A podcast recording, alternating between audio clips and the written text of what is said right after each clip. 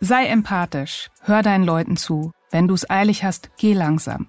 Führungstipps klingen ja oft wie Ratschläge aus dem Glückskeks. Die Kunst liegt darin, sie auch dann umzusetzen, wenn es knallt und Konflikte und Termine für Stress sorgen.